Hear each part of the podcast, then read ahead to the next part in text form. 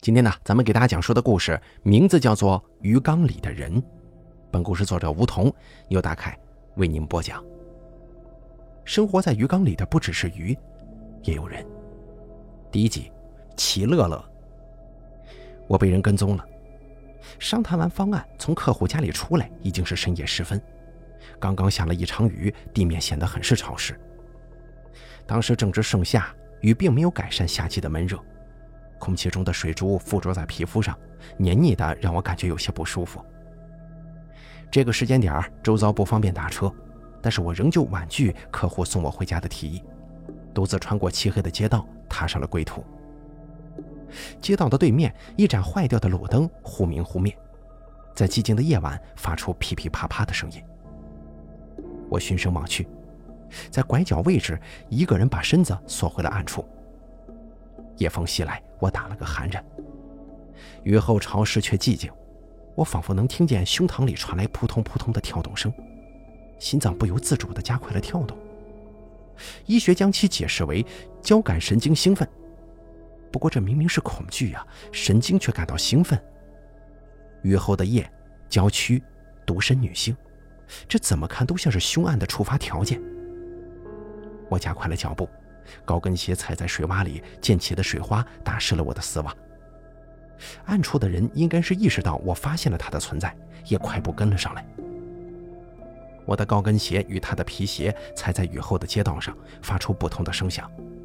某种意义上，这算不算是雨后的交响曲呢？我的心中忽然生出了这样一种诡异的想法。我没有停下，也不敢回头。我甚至能感觉到身后的人黏腻的呼吸喷在了我的脖子上。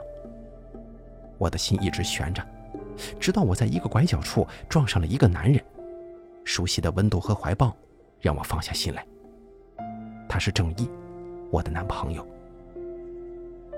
第二集，我都说了，我的身边最近总是有一些奇怪的人在打量我。我嘟着嘴向郑义抱怨。郑义的控制欲很强。他不喜欢看见我跟其他男人来往过于密切，也会经常问我接触了一些什么人。这是恋人之间的吃醋，是爱的表现，我认为很正常。我甚至享受于他的醋意，但我并不想让他生气。今天的客户是一对新婚夫妻，妻子怀孕了，在我离开的时候，丈夫说出了送我回去的提议。自从那件事情发生之后，最近我的身边总有一些奇怪的人出现。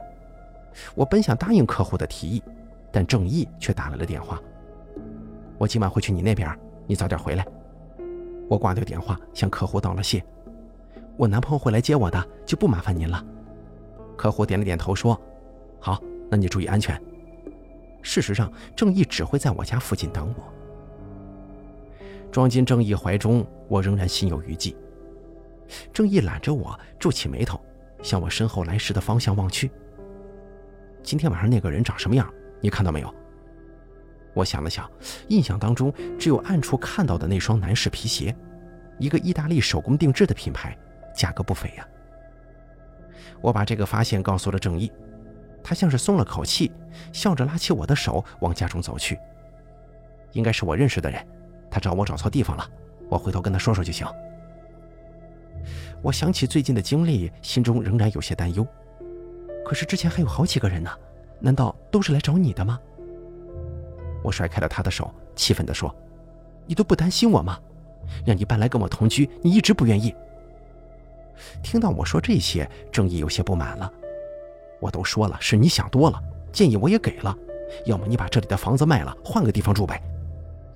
我自己刚装修好的房子就这么卖了，多可惜呀！原因当然不只是这个了，实在不行你报警吧。那就更加不行了。我不想惹郑义生气，于是退了一步，语气也弱了几分。那至少我找你的时候，你要来我这儿啊。郑义的脸上又恢复了我熟悉的温柔，他摸了摸我的头，说：“那是当然了，毕竟你是我最喜欢的人。”第三集，犬系男友，猫系女友。许多人喜欢用动物来形容自己的男朋友或者女朋友。我问郑义：“我是什么系啊？”“你是鱼系。”我当时第一次听见这种形容词，觉得颇为有趣，又追问了一句：“什么鱼啊？难不成你想说美人鱼吗？”郑义倒不像是我想象的那样要憋一句土味情话出来，他郑重其事地回答我说：“黑玛丽。”我的男朋友郑义花心滥情，同时交往了多个女人，用现在网上的话来说，就是个海王。而我是他的一条鱼，各种意义上的鱼，一条在他微信里备注是二十七岁设计师一六五第一的鱼。而在不久之前，我的备注还是二十七岁设计师一六五第二呢。我猜想，这个改变源于正义未婚妻的失踪。我就知道徐子言那个女人是我爱情路上最大的绊脚石。只要没了她，我就是正义心中最重要的人。正义最近经常对我说：“我是他最喜欢的人。”这句话让我非常心安，让我觉得我做的一切都是值得的。听到他这句话，我彻底放下了心，雀跃地拉起正义的手，走进了我们的家。我要在那个家里，将我跟正义的恩爱肆意展现。正义的未婚妻徐子言失踪之后，他来我这儿来的更频繁了。这对我来说当然是好事儿。打开房门，客厅里有一堵洁白的墙，在整体黑白色调的客厅里，他看上去平平无奇。我将视线落在墙上，露出了满足的笑容。那面墙内有一个人，一个被我亲手杀掉，然后砌进墙里的人——徐子言，正义的未婚妻。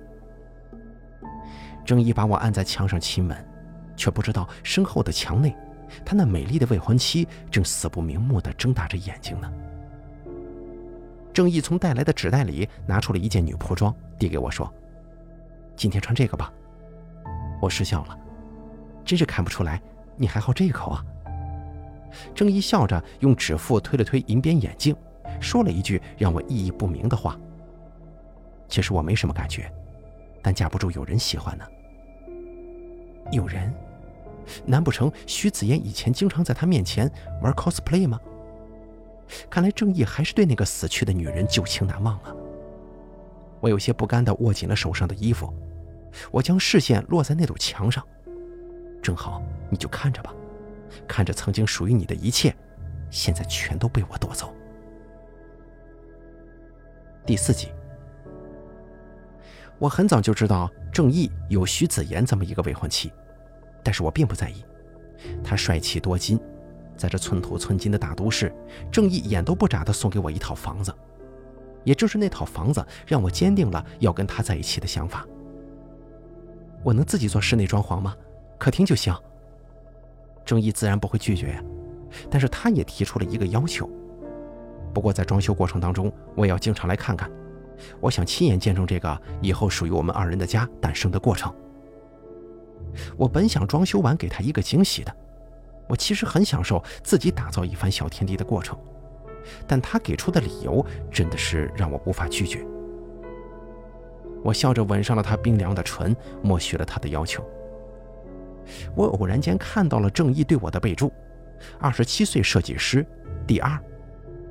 我忽然感慨，原来我不只是小三儿，甚至可能是小十。因为我看见了一个十九岁大学生第九的备注。正义究竟给多少人编了号，我不得而知。事实上，发现这件事情之后，我真正在意的是备注里的那个第二。第一是谁？那个二十四岁海归未婚妻一六零第一的女人长什么样呢？我没有好奇多久，因为我很快就见到了正义的未婚妻徐子言。房间的装修到了最后的环节，我还没思考出那堵正对大门的墙应该做些什么装饰的时候，不速之客就登门了。敲门声听着就不算客气，我应了一声：“谁呀？”无人应答，敲门声却没断。我透过猫眼看见了一个十分漂亮的女人，她带着疑惑打开了门。徐子嫣的确很漂亮，哪怕第一次见面，她一上来就给了我一个耳光。我也得承认这一点，她就是漂亮。不得不说，徐子嫣看着挺娇小的一个人，力气却不小。这一巴掌把我打得耳鸣了好一会儿呢。你这个贱人，当小三儿当得挺爽啊！我并没生气，甚至把徐子言请进家里喝了杯茶。所以，你今天过来是想干什么呢？徐子言像是一拳打在了棉花上，空有一肚子火气，却发泄不出来。我要你离开正义。我既没同意，也没拒绝，反而问起他：“徐小姐是吧？你今天来我这儿，正义知道吗？”徐子言脸色难看了几分，他没有回答，但是我从他的沉默中得出了我想要的答案。那还有其他人知道吗？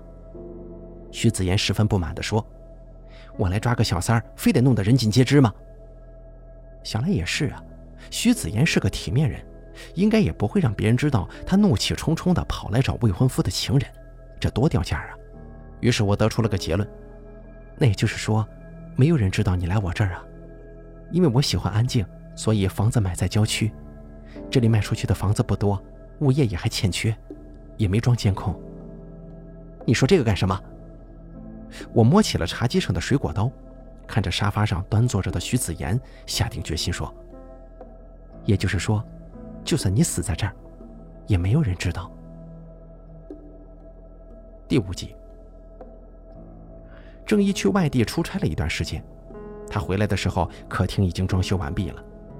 我下班回去的时候，郑一已经等在了房里。他今天没有告诉我他会来，倒是把我给吓了一大跳。郑一私下打量了一下，最后把视线落在了那堵白墙上。我问他：“怎么样？”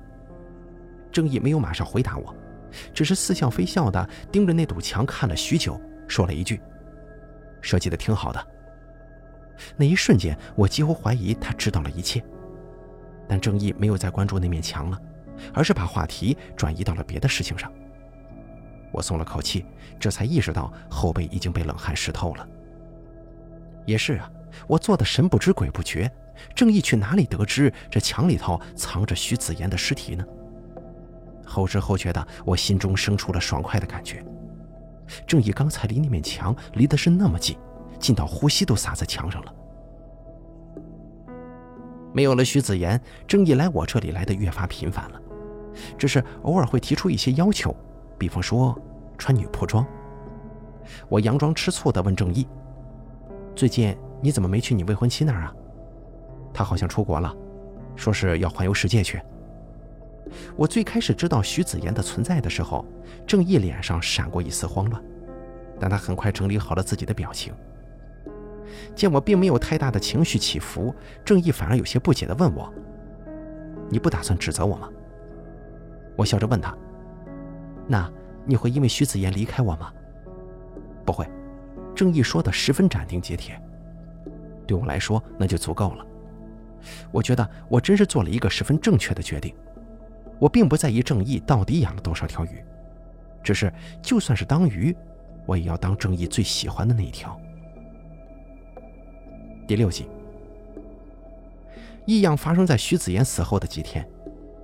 我住所的楼下有时候会有一些从未见过的人与我擦肩而过，我感觉到他们的视线或多或少会在我身上停留。事实上，这个小区目前的入住率不高，每天见到的人是有限的。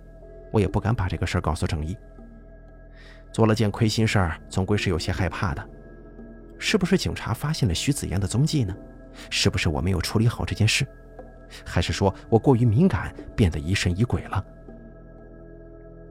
休息日的早上，我准备下楼扔垃圾，然后去买个早餐。一个男人站在小区的门口，往内张望，像是在寻找谁。我对上了他的眼神，仅仅只是一瞬间，他就移开了视线。仿佛像是找错了地方，转身离开了。但是我却愣在了原地。那一瞬间，我从他的眼里看出了兴奋、痴迷，甚至还有崇拜。是的，我从一个从未谋面的陌生人眼中看出了他对我的崇拜。我确信那不是警察，这倒让我放心了不少。接连几日，我都碰到了他。最后，他主动向我打了招呼。我问道。我们以前认识吗？男人摇了摇头说：“不认识，但我见过你很多次。在哪儿啊？”男人没有回答我，只说了一句话之后就离开了。我们以后还会再见的。我把这件事情告诉了郑义，他听完之后变了脸色，抓住了我的肩膀：“你是说他跟你说话了？”“是啊，也没说几句。你不会连这个都要吃醋吧？我顺势靠在了他的肩膀上。郑义却推开了我，径直出了门。我今天还有点事儿，改天再过来。而我接下来的这几天都没见到郑义，也没有再见到那个陌生的男人。第七集，我想那个男人并没有离开，因为我感觉仍有人在窥视我的生活，像是一条鱼生活在鱼缸之中，一举一动都暴露在他人的监视之下。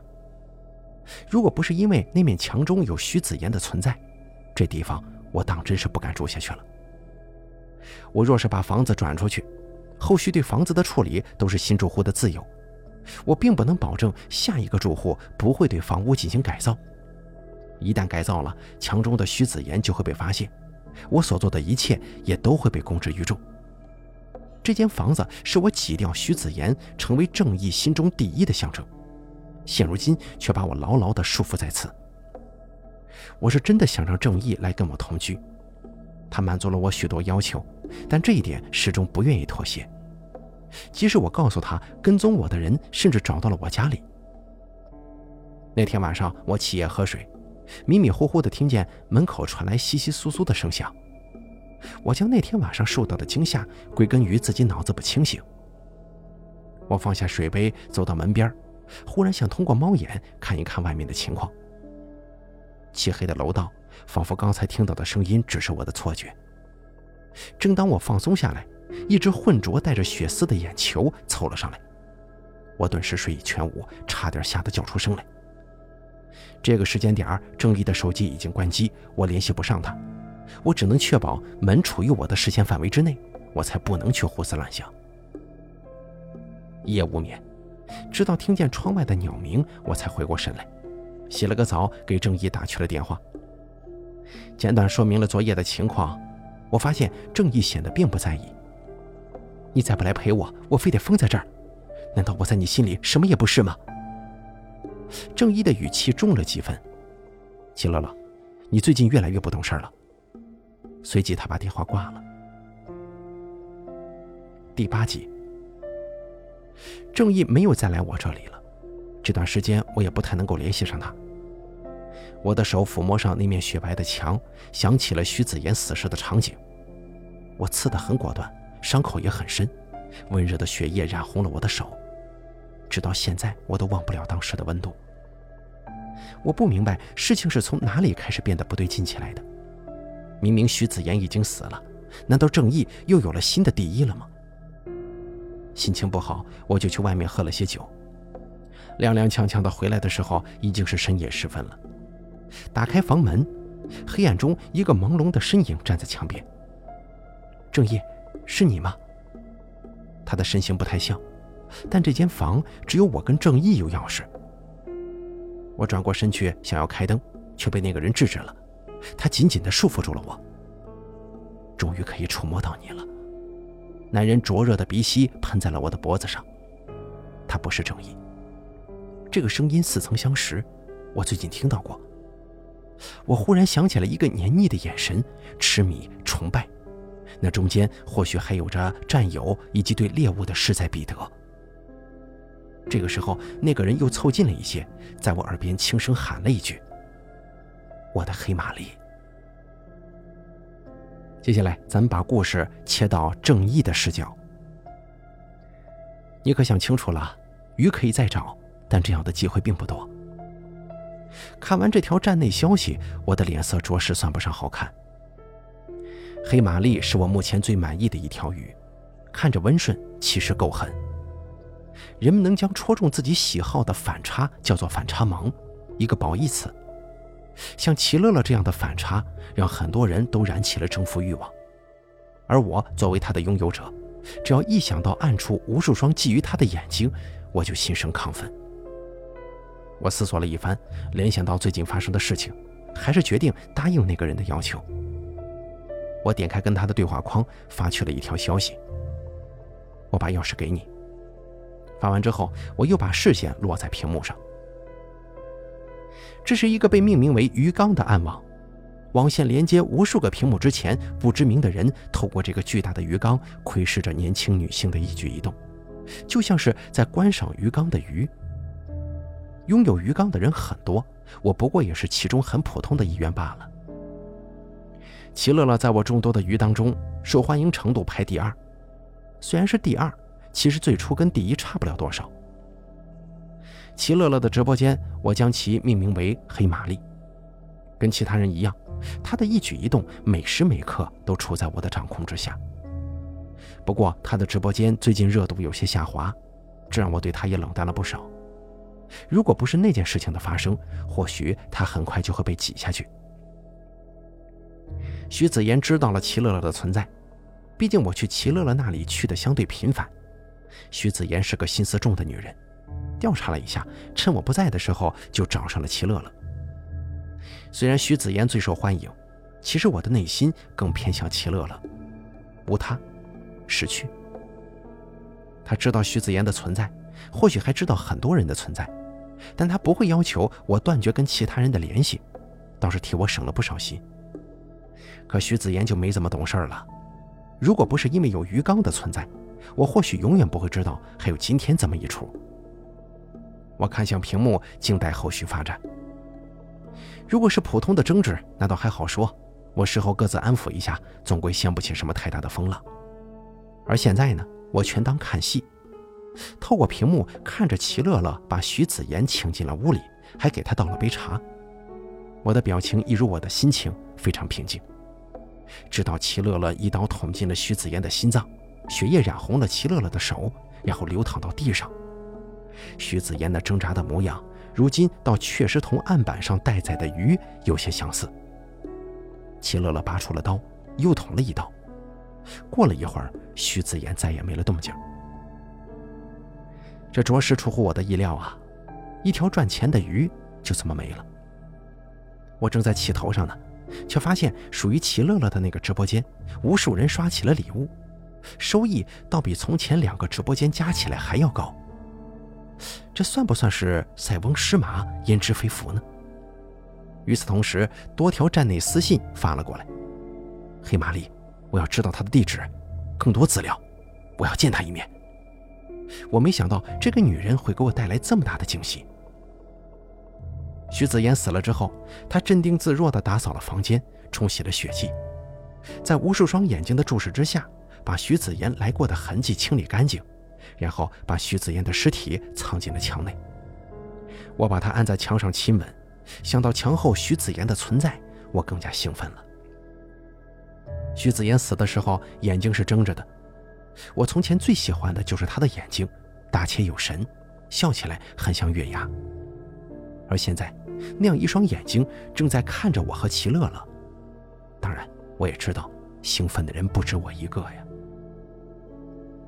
一个陌生的账户很快刷上了直播间的榜一，然后给我发来私信，给我黑玛丽的地址，我还会继续刷的。看得出来，他对齐乐乐的表现非常满意。我回复道：“说，规矩你懂吧？”那边很快就回复了：“不交谈，不接触。”很好，我当即就把齐乐乐目前的住址发了过去。毕竟没有人跟钱过不去嘛。但是这一次，有些人很明显没有把握好分寸，这倒是让我在齐乐乐面前费了不少功夫。齐乐乐联系了我好多次，说有人跟踪他，说在楼下有些人打量他。今天晚上也是，他一脸恐惧地穿过黑暗的街道，紧紧抓住了我的手，对我说：“有人跟踪我。”我当然知道会有人跟踪他，但我也只能睁一只眼闭一只眼。一开始的时候，我还会安慰齐乐乐一番，但他再三的要求让我心生不满。养鱼的人怎么可能跟鱼住在一起呢？那你就把这里卖了吧，换个地方住。我才刚自己装修好，这不白费一番心思吗？我当然知道他不会把这个房子卖了，他的房间里那堵墙内，有他对这间房子最大的心血。但是我肯定不会挑明。那你报警吧。他更加不会这么做呀。警察来了，如果发现了什么蛛丝马迹，这绝对不是他愿意看到的。听我这么说，齐乐乐只得退了一步，把这个事儿就这么接了过去。我满意的看向客厅的那堵墙，如今这间房子就宛如一个天然的鱼缸，求助了本来有可能有机会游入更广阔水域的鱼。他哪里也不敢去，哪里也去不了。我想看女仆装。我来这里找齐乐乐之前，我收到了这样一条站内私信。其实我并不喜欢这一套，但也称不上反感。那个人见我没有及时回复，连续刷了好几个礼物，又发了一遍私信：“我要看女仆装。”我回复他两个字：“今晚。”观众经常会提一些要求，能满足的我都会尽力去满足，毕竟给钱的是老板嘛。如果不满足老板们的需求，那我养着这些鱼又有什么意义呢？这次的老板就要求了女仆装。我着手弄了一套黑白配色蕾丝花边，收买的店家还送了一个蝴蝶结颈圈。齐乐乐不知道想到了什么，脸色有一瞬间变得不太好看。我还以为他抗拒这些呢，但他很快就答应换上女仆装，并且要求要在客厅。我听了之后乐了，客厅好啊。我在齐乐乐家的活动范围基本上是在客厅。以前是因为客厅的摄像头最好，直播间看得最清楚。现在还多了个别的理由，徐子言吗？离开齐乐乐家之后，我登上了网站，给一个人发去了消息。你不是说知道规矩吗？那边的人接连刷了好几个礼物，下次注意。我的怒气稍微平息了一些，又看向屏幕。我看到齐乐乐正在睡觉。那边又发了一条消息。不过我真的是很喜欢他，卖给我吧，价格好商量。我没有回复他，这件事情我确实得好好的想上一想。虽然在徐子言死了之后，齐乐乐的直播间一度十分火热，但时间久了，留下来的也不多，毕竟没有新的爆点。我也因为这个愁了一阵现在有个人要出大价钱把齐乐乐给买了。要不顺水推舟得了，最后再赚一点也算是物尽其用。齐乐乐打来了电话，语气中掩饰不住的惊慌。昨天晚上，我我门外有个人。郑业，难道我在你心里什么也不是吗？当然没有啊，你在我心里是黑玛丽呀。我内心平静的听完了他的哭诉。人是永远贪婪的生物，从前有徐子言的存在。齐乐乐想要的是比过徐子言，现在徐子言没了，他渐渐地表现出想成为独一无二的存在。同居，我发出一声冷笑，不过就是一条鱼罢了。挂掉电话之后，我打开网站给那个人发去了消息。昨天晚上你去黑玛丽那儿了？你一直下不了决心，我有点等不及了。总之，我对他势在必得。我已经很久没见到这么合我心意的鱼了。我现在还在给你机会，不想闹得太难看。不过我的耐心是有限的。你可想清楚了，鱼可以再找，但这样的机会并不多。他的话语当中带了威胁。不过有一点他说的倒也不错。我看着齐乐乐直播间的数据，心想是该去找一条新的鱼了。我同意了他的要求。好，我把钥匙给你。那边也很快转来了他承诺的价格，一笔十分可观的数字。我关闭了黑玛丽的直播间。再见了，我的黑玛丽。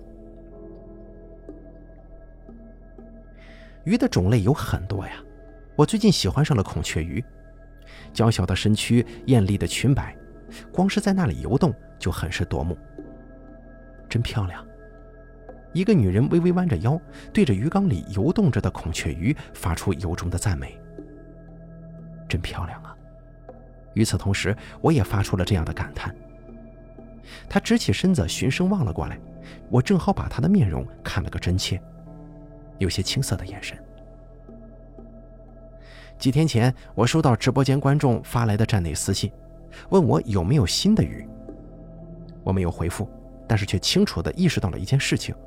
我的确需要补充一下我的鱼缸了。附近一家花鸟鱼虫市场的老板给我发来微信，有条不错的鱼，问我有没有兴趣。想到齐乐乐也是老板介绍给我的，的确超出了我的预期。没有过多纠结，我当即就给他转了一笔介绍费，然后打去了电话。喂，是我，详细说说。得到了好处之后，他自然不会隐瞒我，把他知道的消息如实告诉给了我。那个女孩叫杨小雨，大学刚毕业几个月，在附近一家公司当会计呢。初入职场，涉世未深呢，这是我对杨小雨的第一印象。杨小雨喜欢养鱼，据说家里有个挺大的鱼缸，时不时的会来这个市场买买花、买买鱼什么的，跟老板也有几次交谈。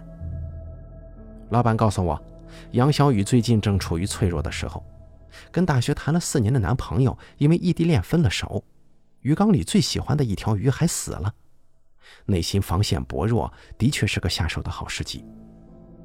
他明天会来的。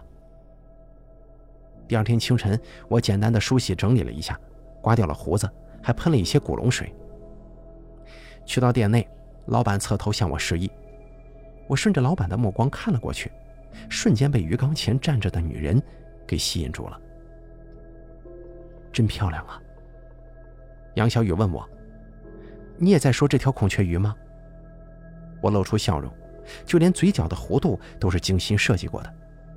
不我是在说你呢。杨小雨瞬间红了脸，她这样的样貌必定不缺乏追求者，只是看起来一上来就用这种方式搭讪的人并不多，效果倒也不错，因为没有人不喜欢赞美嘛。如果是被一个各方面条件都极佳的异性称赞，这种满足感更不用多说。这并非是我自负，我只是在陈述一个事实罢了。杨小雨今天穿了一条红色的鱼尾裙。不算太张扬，却又能感觉到这是一个非常自信的女人。红色的鱼尾裙，很适合你啊。谢谢。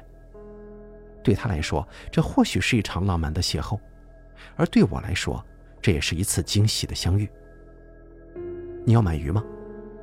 提到鱼，杨小雨的情绪明显有些失落了。是，我养的鱼死了一条。死了条什么鱼呢？一条黑玛丽。黑玛丽，我想到了我的鱼，语气也不免带上了些许遗憾。啊，那的确是十分可惜啊。我买下了那条孔雀鱼，送给了杨小雨，并且跟他交换了联系方式。从他欣喜的眼神里，我看得出来，他有继续发展的意思。临分别的时候，杨小雨向我道谢：“谢谢你的鱼，我很喜欢。”我看着浑然不觉的孔雀鱼。问道：“你说这些鱼在鱼缸里游的时候，他们知不知道自己的一举一动都处于他人的窥视之下呢？”“窥视”这个词用的并不妥当吧？我不自觉地带上了自己的视角。哦，抱歉，那么换个问题。我轻声问道：“那么你呢？”杨小雨微微侧头，显得有些疑惑，而我却没有再继续说下去了。在座诸位听众朋友，你呢？你能确信你的一举一动，从未处于他人的窥视之下吗？好了，鱼缸里的人，咱们就讲到这儿了。感谢您的收听，下期故事，不见不散。